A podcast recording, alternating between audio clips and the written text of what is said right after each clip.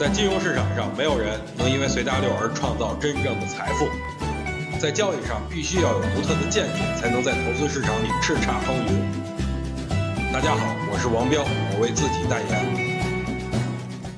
生活不止眼前的苟且，还有诗和远方的田野。你赤手空拳来到人世间，为找到那片海不顾一切。这首歌的歌名叫《生活不止眼前的苟且》，高晓松写的，许巍唱的，我觉得很好听，而且很有意义，推荐给大家听听。今天大盘终于有个像样的回调了，这个结果可能大家已经预测到了，总比前几天大盘不涨不跌要有意义。今天我观察盘面啊，观察了一天，发现三大特征：第一，这是在目前利好因素较多、利空因素较少的情况下的回调；第二，很多人觉得今天是机构在卖货，哎，觉得是掩护社保入场。但是通过我的观察，今天明显就是缩量，这完全就是散户的恐慌式卖盘。第三呢，上证指数周级别 K 线 MACD 已经金叉，而且出现量价背离，新低后量能没跟上，这说明卖盘越来越少。通过以上三大特征，我最后总结一下，今天大盘下跌就是洗盘，所以我觉得跌后敢买才是硬道理。